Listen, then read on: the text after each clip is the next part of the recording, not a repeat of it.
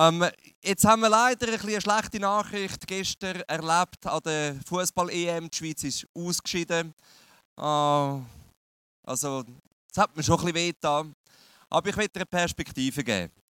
Wenn man eines Tages zurückschaut auf die Fußball-Europameisterschaft 2016, dann glaube ich, dann erinnert man sich an zwei Sachen. Erstens, man erinnert sich an die Mannschaft, die den Pokal gewonnen hat. Und zweitens, man erinnert sich an das Fallrückzieher-Tor vom Sherdan Shakiri. Oder? Come on! Also ich weiß nicht, ob es dir gleich gegangen ist wie mir, aber ich bin schier durchgefallen, als ich das Goal gesehen habe. Come on, Weltklasse. Okay, dann sonst auch noch an der Fußball-EM. Was, was mich einfach immer so an Gott erinnert, ist, wenn der Underdog, so die Mannschaft, wo niemand damit rechnet, gross rauskommt. Wie zum Beispiel Island, oder? Island hat 333.000 Einwohner. Ich stell dir das mal vor. Also wenn da 10.000 ähm, Leute im Stadion sind, dann sind 3% von allen Einwohner sind auf Frankreich gereist, im Stadion.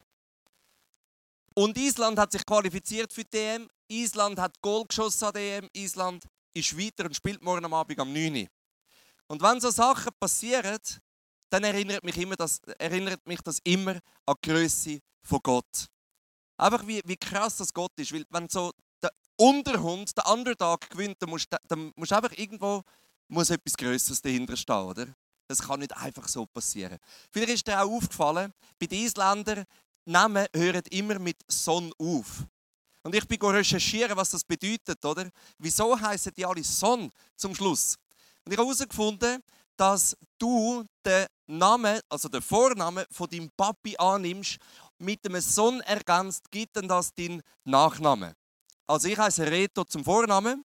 Mein Papi heißt Hansuli zum Vornamen. Das würde mich machen zu Reto Hansuli Sohn. Wenn ich jetzt am Kleuser Sohn wäre, wäre ich der Reto Niklaus Sohn. Sag mal der Person neben dir, wie du würdest heißen mit Nachnamen, wenn du jetzt Isländer wärst.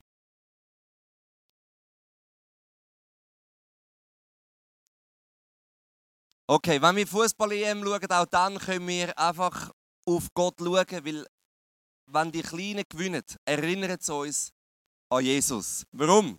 Gott braucht gewöhnliche Menschen für außergewöhnliche Sachen. Gott braucht ganz gewöhnliche Menschen wie dich und mich für außergewöhnliche Sachen. Das ist ein roter Faden, der vom Anfang der Bibel bis zum Schluss durchgeht.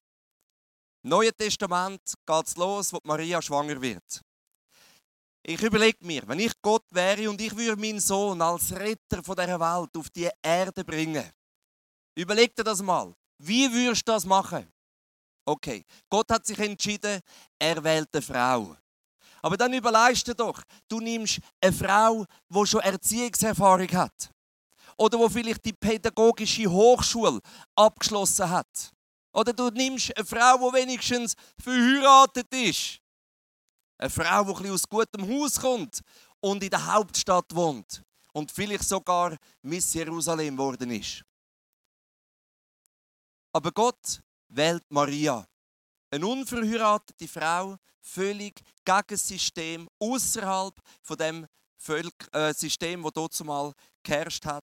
Sie ist jung und kinderlos gewesen, und Gott hat ihr einfach bedingungslos seinen Sohn anvertraut. Sie hat nicht einmal müssen einen Kurs machen für Teenagermütter. Er hat ihr einfach den Jesus anvertraut. Im Lukas 1 lesen wir: Hab keine Angst, Maria. Gott hat dich zu etwas Besonderem auserwählt. Du wirst schwanger werden und einen Sohn zur Welt bringen. Jesus soll er heißen. Ohne Bedingung. Manchmal denke ich, müsste noch so und so und das und das und dann könnte Gott mich brauchen. Aber Gott braucht gewöhnliche Menschen wie dich und mich für außergewöhnliche Sachen. Weil das ist seine Spezialität.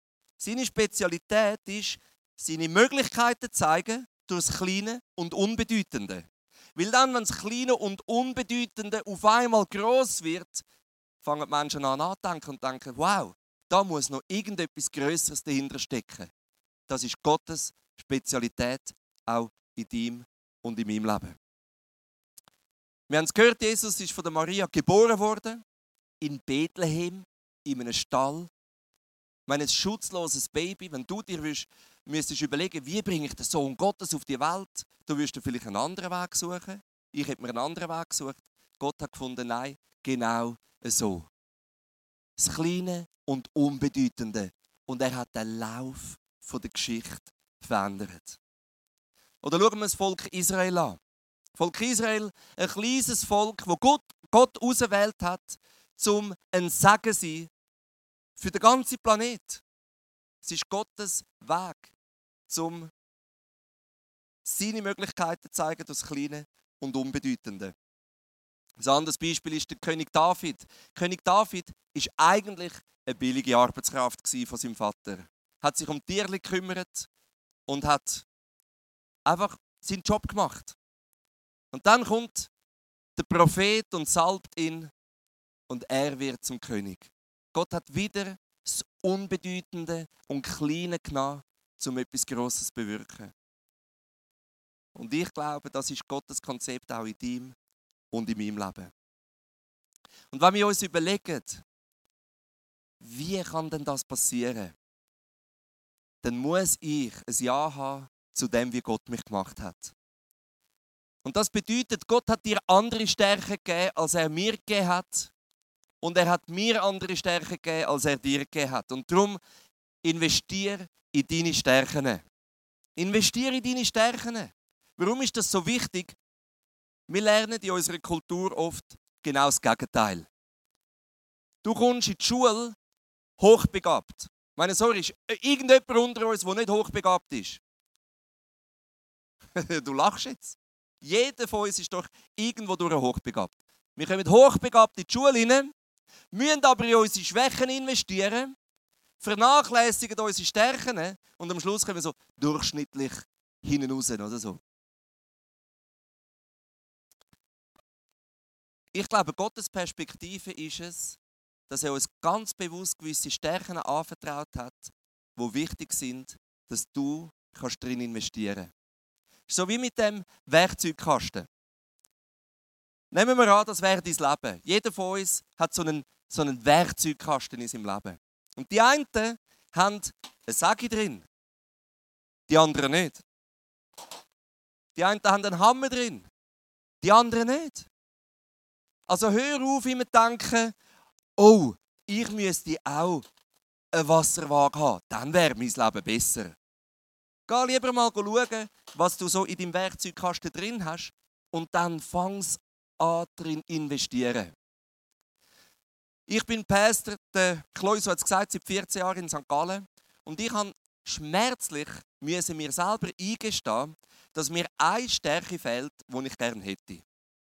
Oder wenn du merkst, dass da gewisse Sachen nicht vorhanden sind, wo du denkst, die bräuchtest du eigentlich, dann ist es nicht sehr easy, um sich selber das eingestehen weil wir sind ja alle gern unabhängig.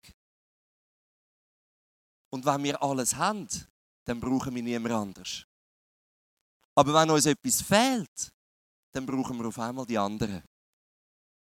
Und so hat Gott uns gemacht. Er hat uns abhängig gemacht voneinander. Niemand kann alles abdecken.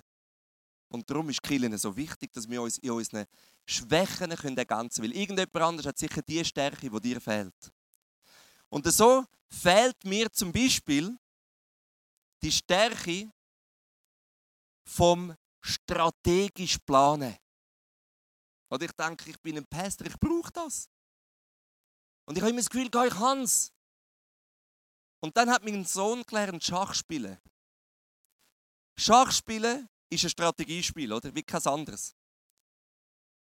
Und ich verliere auch meinen Sohn. Er wird jetzt dann 10. ja, eben, jetzt lachst du. Aber auch er ist hochbegabt. Wie ich. Einfach in einem anderen Bereich. Er kann strategisch überlegen. Viel krasser als ich. Und ich habe mir das eingestehen und sagen, okay, gut, easy. Ich spiele nicht mehr mit dir.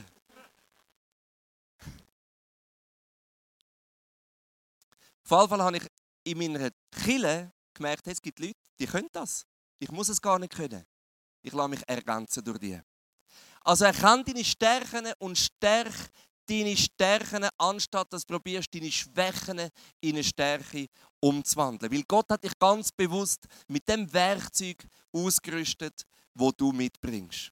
Das, wo du brauchst. Gutes Beispiel ist auch der Henry Ford. Der Henry Ford ähm, hat den Autobau revolutioniert und er hat nur eine Dorfschule besucht.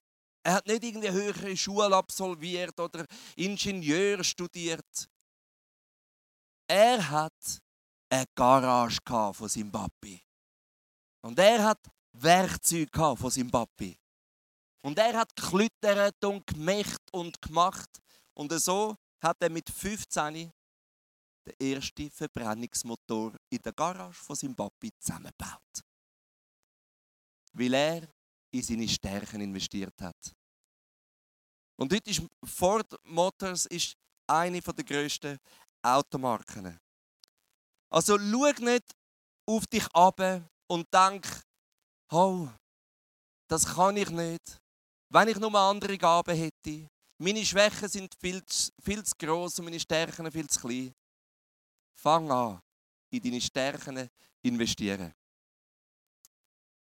Ein anderer Gedanke ist, dass du kannst zurückschauen auf deine Vergangenheit und deine Vergangenheit nicht nur akzeptieren, sondern den Schwung auch nutzen von deiner Vergangenheit.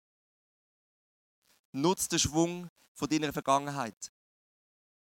Ob sie positiv war oder ob sie negativ war. Wie würdest du deine Vergangenheit bis zum heutigen Tag bewerten? Ich weiß, dass Gott deine Schmerzen und Verletzungen kann heilen kann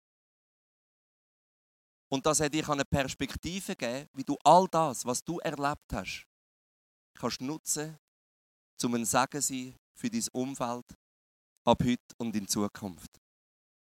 Ich werde dir das am Beispiel von der Joyce Meyer erklären. Joyce Meyer ist eine berühmte Evangelistin. Sie kommt auf, im Fernsehen, wird in hunderte von Sprachen übersetzt. Im Fernsehen erreicht Millionen von Menschen täglich mit dem Evangelium, hat Bücher geschrieben, reist in der Weltgeschichte um, erzählt von Jesus und begeistert ganz viele Menschen für unseren wunderbaren Gott im Himmel. Aber diese Frau hat eine Vergangenheit, die nur wenige kennen. Und zwar ist sie als Kind ähm, vergewaltigt worden von ihrem Vater, von ihrem eigenen Papi. Und jetzt ist ja immer die Frage, wie reagiere ich auf ein Leid, wo an mir passiert.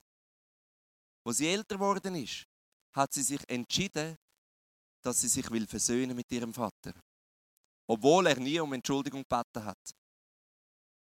Er ist alt und krank geworden und Joyce Meyer hat ihren Papi, wo ihre, ihre Kindheit zerstört hat, hat sie aufgenommen zu sich heim, in ihr eigenes Haus und hat ihn pflegt jeden Tag. Und pflegt und umsorgt und pflegt und umsorgt. Und sie hat einfach die Liebe von Jesus können weitergeben, weil er ihre Wunden geheilt hat aus der Vergangenheit. Und auf dem Sterbebett, wo ihr Vater gestorben ist, hat er Jesus in sein Leben eingeladen und hat seine Tochter um Vergebung gebeten für all das Leid, das er ihr angetan hat.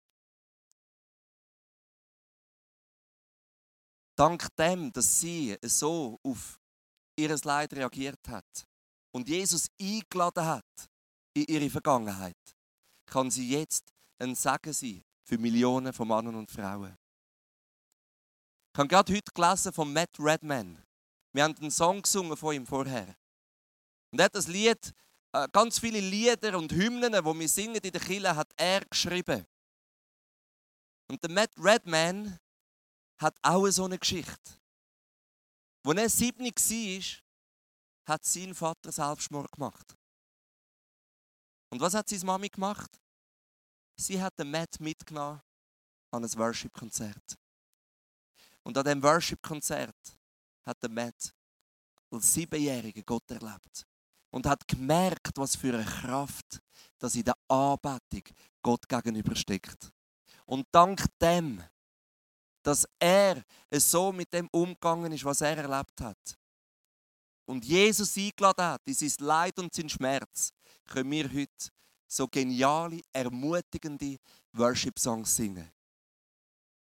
Also glaub nicht, dass all die Leute, die Geschichte schreiben für Gott, ein easy peasy Life haben und immer alles einfach gut gelaufen ist.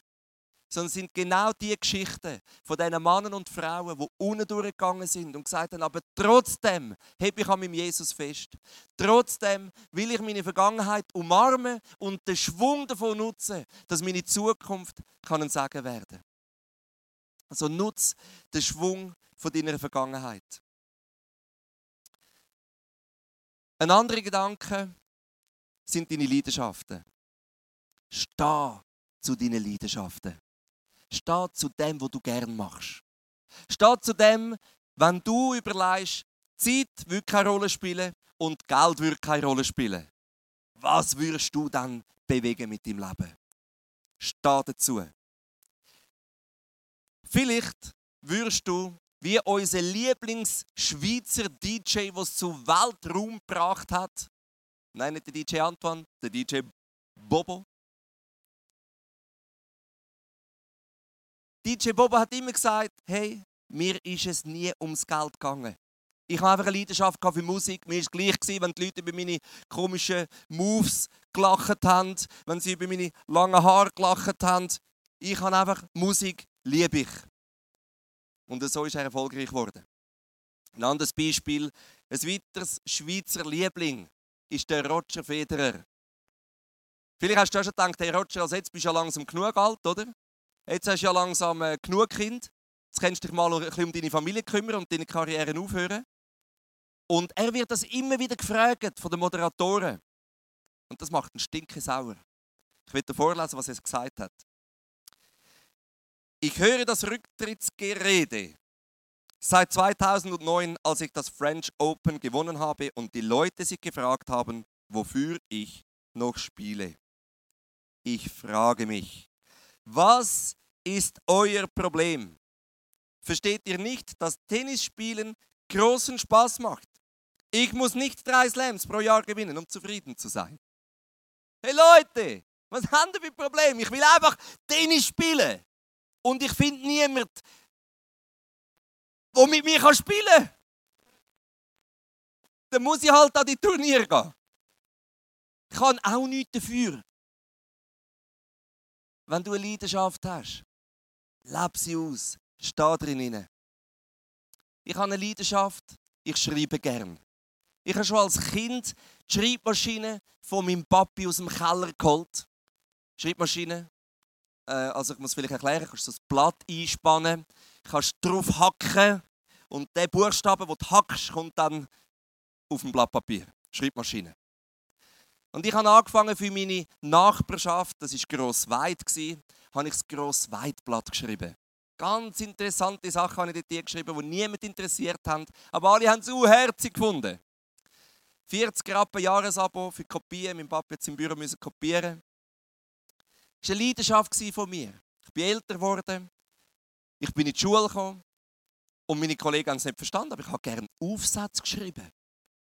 Ich habe gerne und gut Aufsätze geschrieben. Ich bin älter geworden. Und ich habe gedacht, ja, was könnte ich mit dieser Leidenschaft machen? Bringt ja niemandem etwas. Ich habe angefangen, Blogs zu schreiben. Egal, ob es jemand liest oder nicht. Ich mache es für mich, weil es meine Leidenschaft ist. Und wenn es noch jemand liest, umso besser. Dann habe ich Kontakt bekommen zu einem Männermagazin, vielleicht hast du auch schon gehört, Movo heisst es. Und fürs Movo kann ich ab und zu einen Artikel schreiben. Mega cool, ist eine Tür, die Gott mir aufgemacht hat. Es ist einfach eine Leidenschaft, die ich, kann, die ich kann investieren kann. Und wer weiß, vielleicht schreibe ich eines Tages ein Buch. Wäre auch noch cool. Aber ich mache es, weil es meine Leidenschaft ist. Äh, was ist deine Leidenschaft? Und denk nicht, ja, wenn ich dann älter bin. Ich, ich sage immer, ja, wenn ich, ich habe das Weile lang gesagt, ja, wenn ich dann älter bin, dann schreibe ich wieder. Weil wenn ich pensioniert bin, habe ich mehr Zeit. Und dann hat Gott mich an meine Herkunft erinnert. Dass ich an Hans Sulis Sohn bin. der Hansuli, habe ich auch immer gedacht, der hat dann Zeit, oder, wenn er dann pensioniert ist. Das Gegenteil ist der Fall. Vielleicht hast du auch so einen Vater oder Großvater, komm, ist er pensioniert, ist er nicht mehr rum.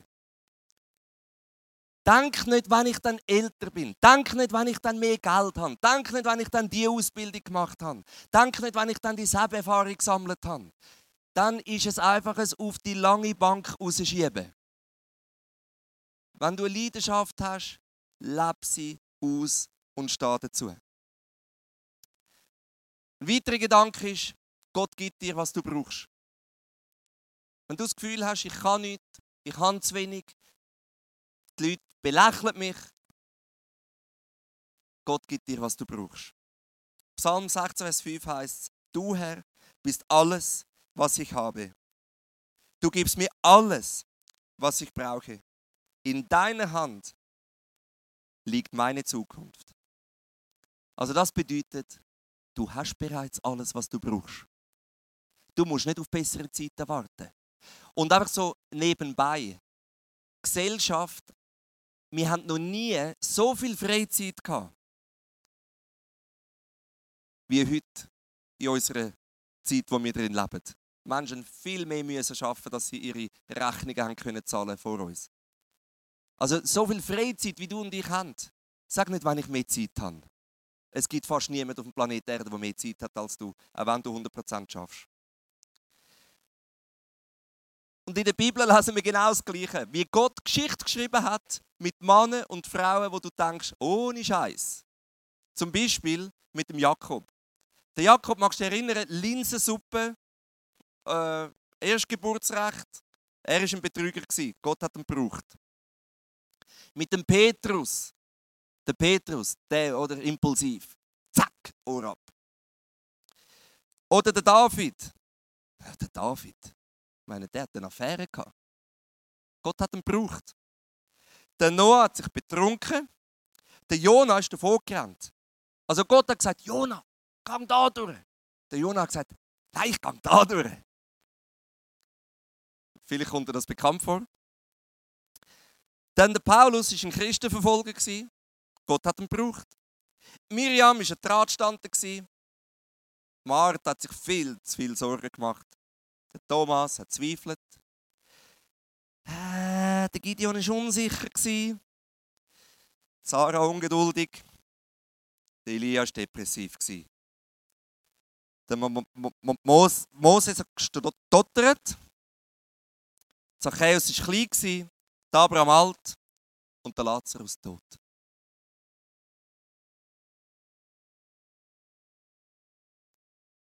Was ist deine Ausrede?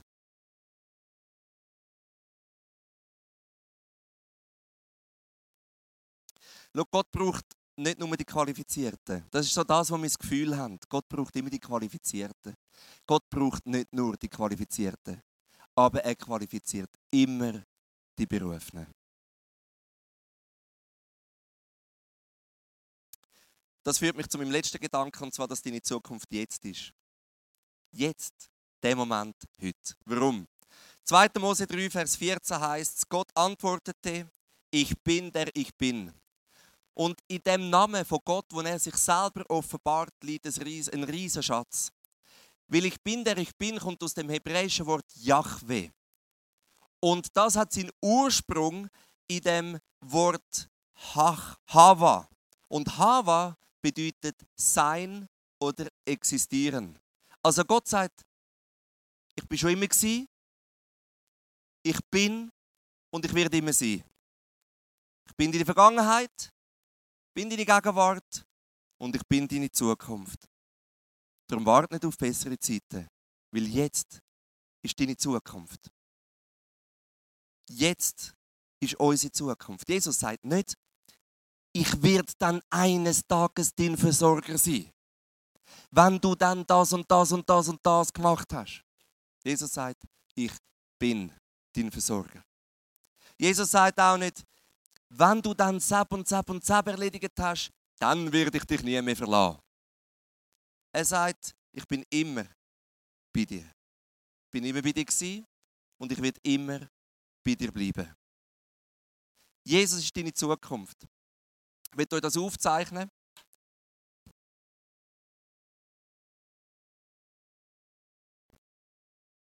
Nehmen wir an, bei diesen zwei Achsen, da wären deine Möglichkeiten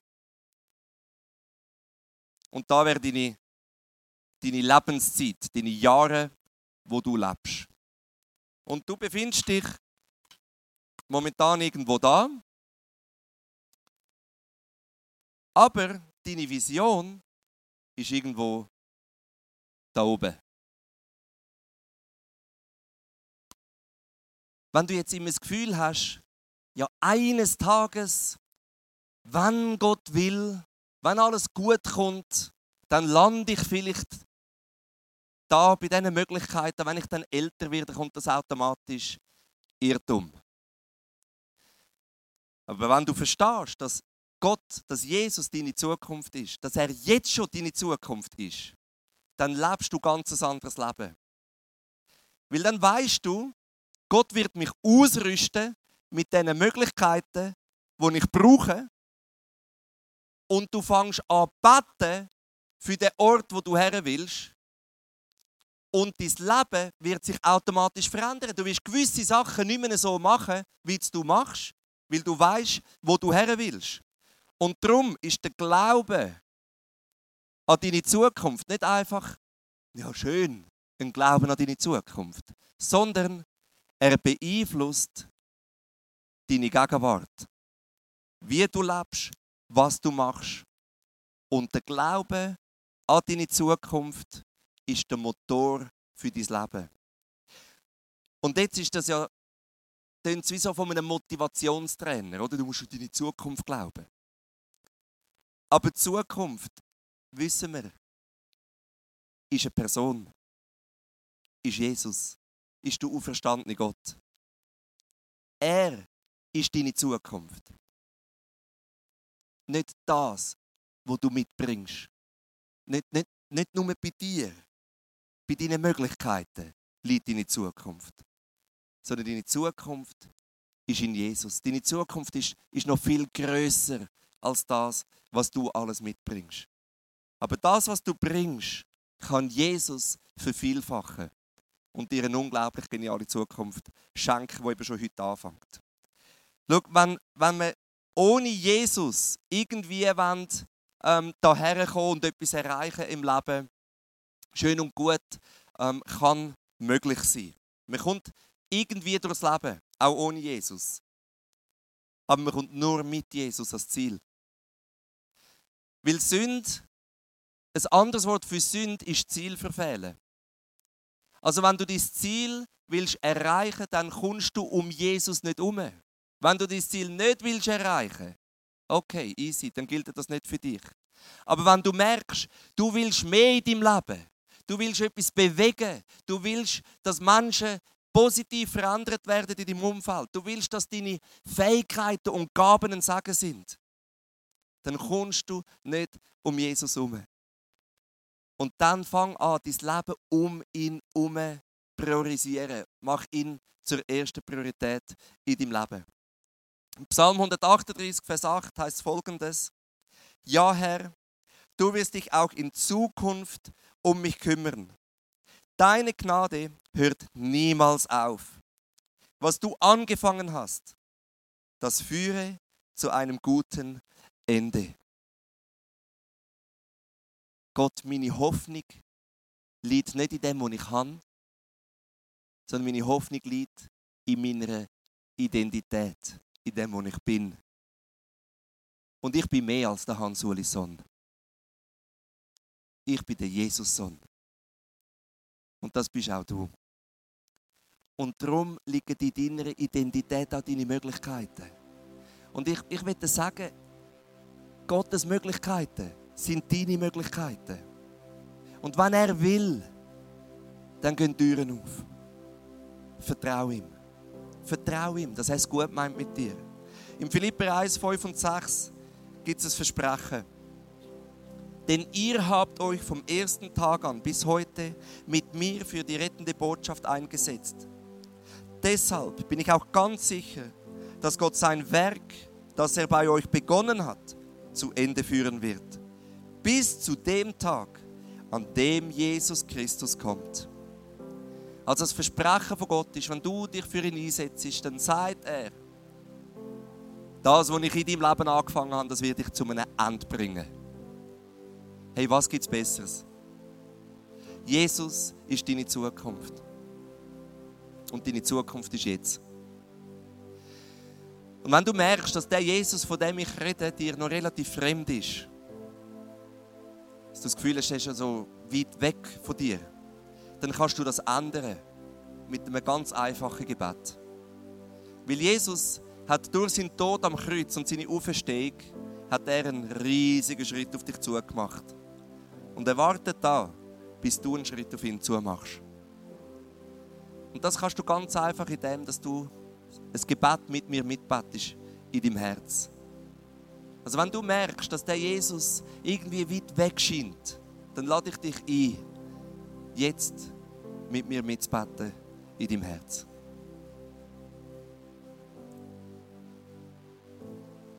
Jesus, ich danke dir, dass mein Leben anfängt Sinn machen, wenn ich es anfange, durch dich betrachte. Dass du alles Negative und Positive kannst nehmen und brauchen, zum Sagen für die Zukunft. Und ich danke dir, dass meine Zukunft jetzt ist. Vergib mir, wo ich dir den Rücken zugekehrt habe ich will mich dir wieder zuwenden. Ich will dir näher kommen. Ich will deine Kraft in meinem Leben erleben. Amen. Ich will jetzt auch noch mit all denen beten, die merken, dass sie ihre Talente irgendwo vergraben haben ihre Werkzeuge, die Gott dir mitgegeben hat, in deinem Werkzeugkoffer, vielleicht merkst du auf einmal, hey, du lebst überhaupt nicht in dem hinein, ähm, weil du irgendwie das Gefühl hast, es langt nicht. Weil, weil du auf bessere Zeiten wartest, was auch immer der Grund ist. Du kannst heute das ablegen und sagen, meine Zukunft ist jetzt. Und ich will nicht, ich will nicht, ich will nicht mehr länger warten. Ich will jetzt loslegen. Und wenn du merkst, dass du mehr willst, wenn du dich jetzt angesprochen fühlst, du merkst, du hast da eine Leidenschaft, wo du willst, dass zur Entfaltung kommt, dann darfst du jetzt einfach mit mir beten. Und lass uns zu dem letzten Gebet alle miteinander aufstehen.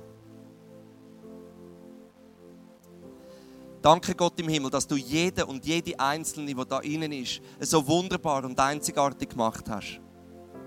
Danke, dass du uns ausgerüstet hast mit genau dem, was wir brauchen und wo auch unsere Gesellschaft und unser Umfeld braucht. Danke, hast du uns auch berufen, um ein Sagen zu sein. Du siehst, wer wo seine Gaben und Talente irgendwo vergraben hat und im Werkzeugkoffer versorgt hat. Du siehst, wo wir das belächeln und wo uns der Glaube fehlt dass du etwas daraus machen kannst.